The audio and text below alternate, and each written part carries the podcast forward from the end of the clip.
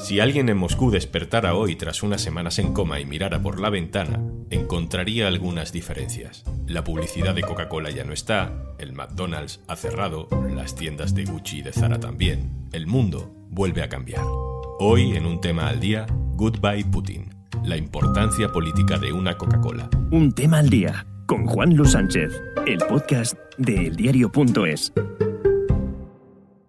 Una cosa antes de empezar. Este podcast cuenta con el apoyo de Podimo. Gracias a los suscriptores de Podimo puedes disfrutar de este programa de manera gratuita.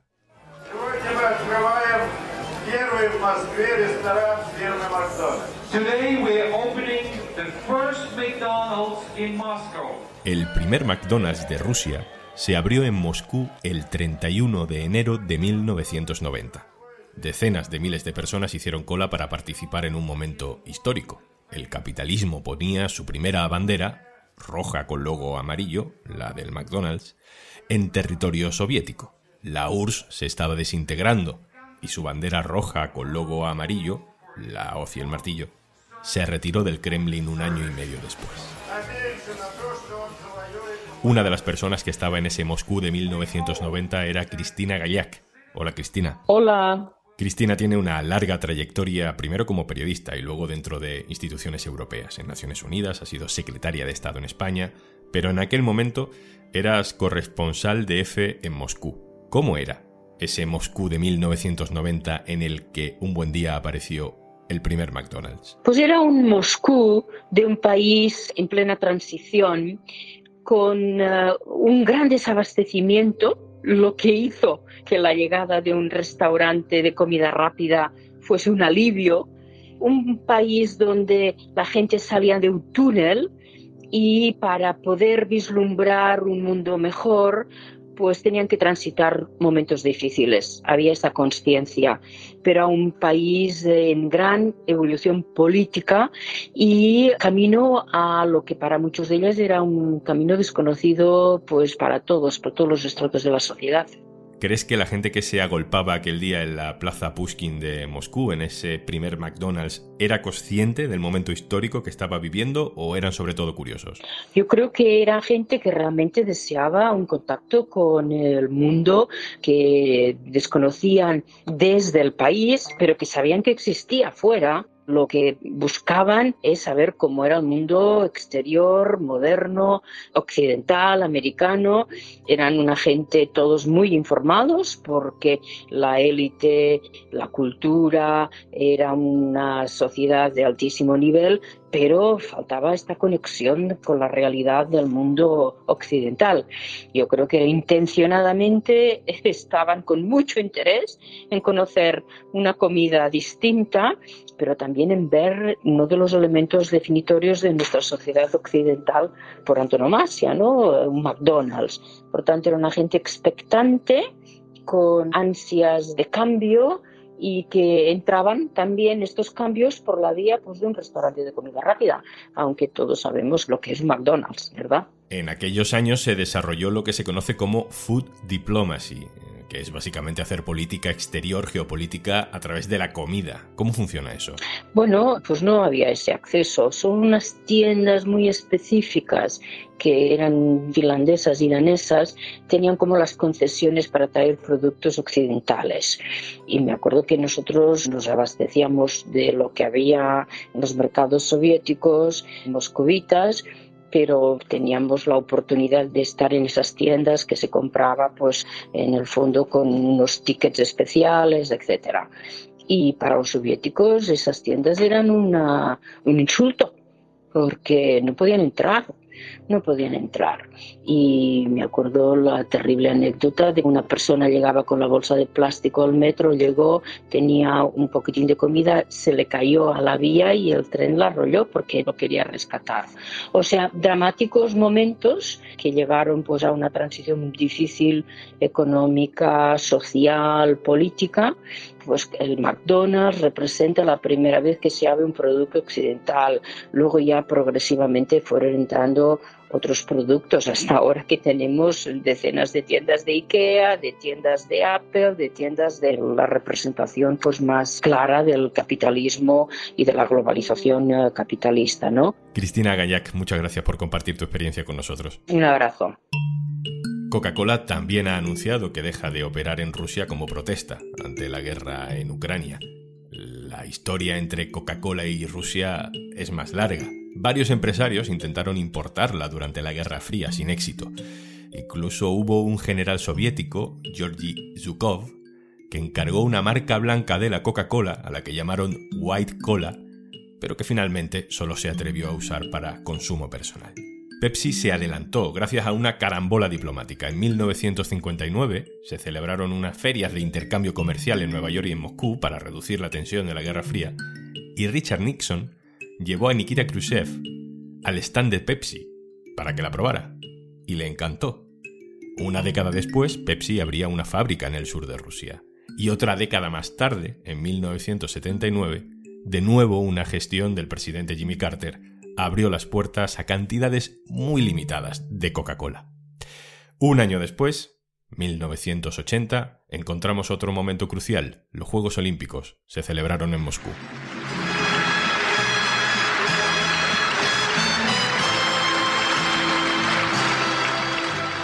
Estados Unidos boicotea la cita, no envía a ningún deportista, pero Coca-Cola dice que su compromiso olímpico está por encima de la política y se convierte en la bebida principal de los Juegos. 1986 se emite en la televisión rusa el primer anuncio de Coca-Cola y en 1987 el de Pepsi.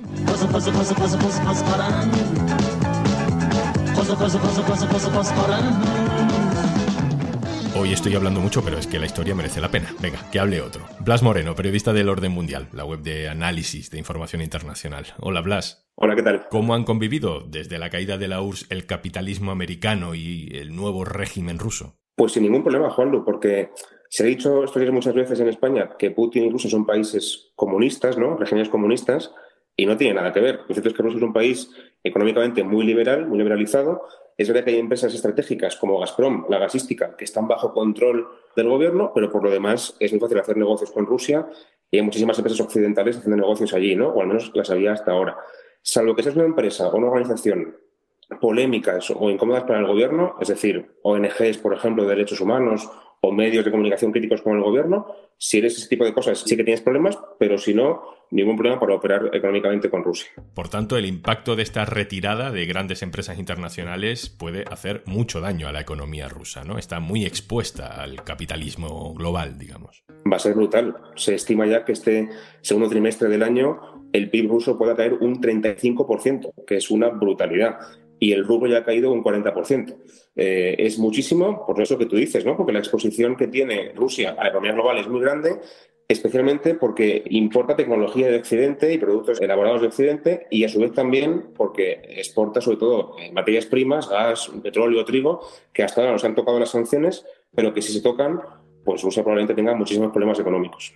Estos gestos de McDonald's, de Coca-Cola y de los demás no suceden, no suelen suceder en otros países donde también hay tiranos y también ha habido guerras. ¿Por qué esta vez sí? Claro, hay ejemplos de guerras recientes, por ejemplo la de Yemen, que es una catástrofe humanitaria de primer orden, para las que no se ha hecho esto que se ha hecho con Rusia, ¿no? Y diremos, ¿por qué? ¿Por qué en Ucrania sí y en Yemen no? La diferencia, a mi entender, es que estas sanciones no se diseñan o no se lanzan para castigar a un gobierno autoritario o que viola los derechos humanos. Eso no se ha hecho con Israel, con Arabia Saudí o con tantos otros países que merecerían ese tratamiento, ¿no? Y con Rusia sí. ¿Por qué? Porque, en mi opinión, lo que pasa es que estas sanciones no buscan eso, sino que lo que buscan es parar la guerra, castigar a Rusia por haber lanzado esta guerra y convencerle por la fuerza económica de que tenga la guerra, ¿no? Y la guerra de Ucrania sí que importa mucho al mundo no como, no como la de Yemen, que por desgracia no le importaba a casi nadie. ¿Son las empresas americanas un terminal de ese poder blando? ¿Qué grado de influencia o de presión tiene la Casa Blanca sobre ellas? Son, por supuesto, herramientas de poder blando, es decir, de influencia diplomática, cultural, han aparecido en miles de películas, son productos muy reconocibles de la marca estadounidense, de la marca yankee, ¿no? Y en ese sentido el gobierno las aprovecha para expandir su influencia, evidentemente, como hacemos todos los demás países del mundo, ¿no? Lo que tenemos.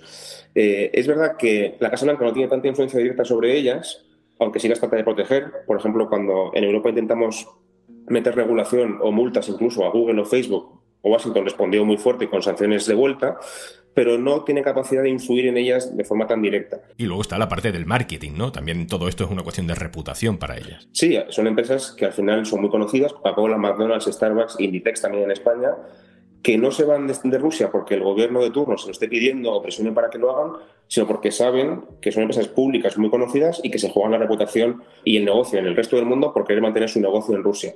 Sin embargo, hay empresas no tan conocidas, por ejemplo, del sector de la construcción o industriales, que muy poca gente conoce, porque sí que tienen peso económico, que por ahora no, se han decidido ir de Rusia porque saben que aunque la guerra sea muy grave, para ellos no les afecta porque su reputación no es tan importante para esas empresas. Que estas marcas le den la espalda a Rusia tras décadas intentando entrar en Rusia es paradójico. ¿Vuelve el mundo a una división por bloques como la que vimos en la Guerra Fría, aunque sea con sistemas económicos parecidos? En parte sí. Yo no creo que vaya a haber una nueva Guerra Fría porque aquella época los bloques estaban muy diferenciados y muy separados, casi no había relación económica entre ellos.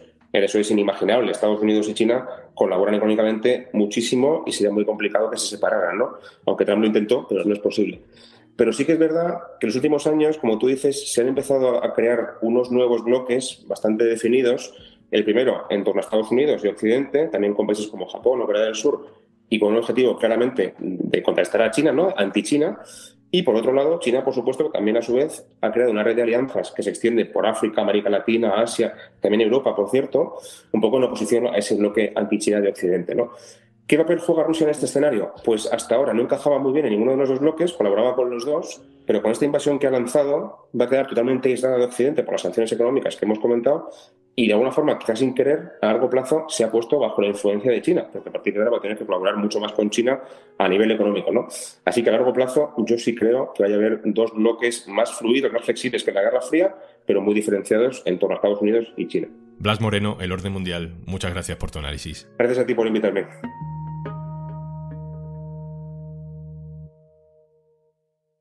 Y antes de marcharnos... Escuchar el podcast Un tema al día del diario.es te permite mantenerte informado mientras haces otras cosas. ¿Y qué más puedes escuchar una vez te hayas puesto al día? El equipo de Podimo te ayudará a descubrir tus próximas escuchas sin que tengas que hacer nada. Por ejemplo, te recomendamos escuchar las últimas novedades en audiolibros como La Bestia de Carmen Mola o Sira de María Dueñas. También puedes escuchar podcasts como El sentido de la birra, Disidencia controlada, Media Cultura o Chica, menuda historia. Entra en podimo.es barra al día y consigues 60 días de prueba gratuita para escuchar más de 3.000 podcasts y miles de audiolibros exclusivos en Podimo. Esto es Un tema al día, el podcast del diario.es. Puedes suscribirte también a nuestra newsletter. Encontrarás el enlace en la descripción de este episodio. Este podcast lo producen Carmen Ibáñez y Zascun Pérez. El montaje es de Pedro Godoy. Yo soy Juan Luis Sánchez. Mañana, otro tema.